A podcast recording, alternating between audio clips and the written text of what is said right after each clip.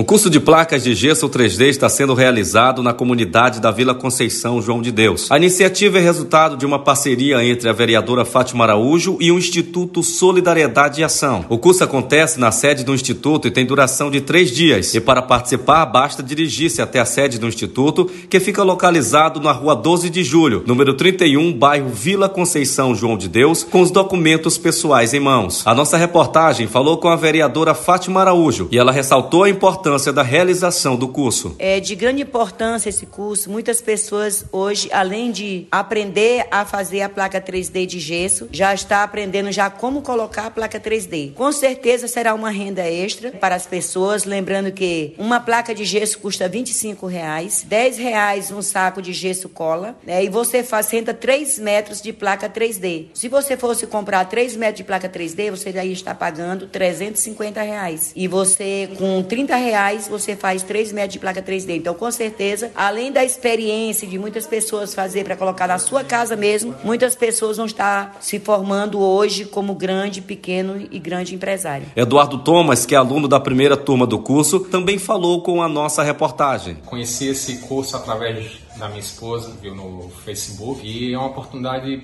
muito boa você conhecer novos procedimentos, você passar para os familiares, para os amigos.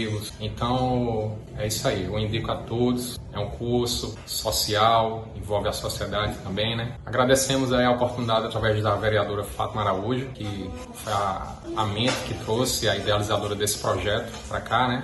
O bairro do João de Deus, a Vila Conceição, né? e a área circunvizinha aqui da, da região. O curso de placas de gesso 3D é direcionado para pessoas que desejam empreender ou buscar mais uma qualificação para o mercado de trabalho. Você pode encontrar nossos podcasts através da sua plataforma de áudio favorita. Você também pode acessar o portal g7ma.com e ficar por dentro das principais notícias do Brasil e do mundo.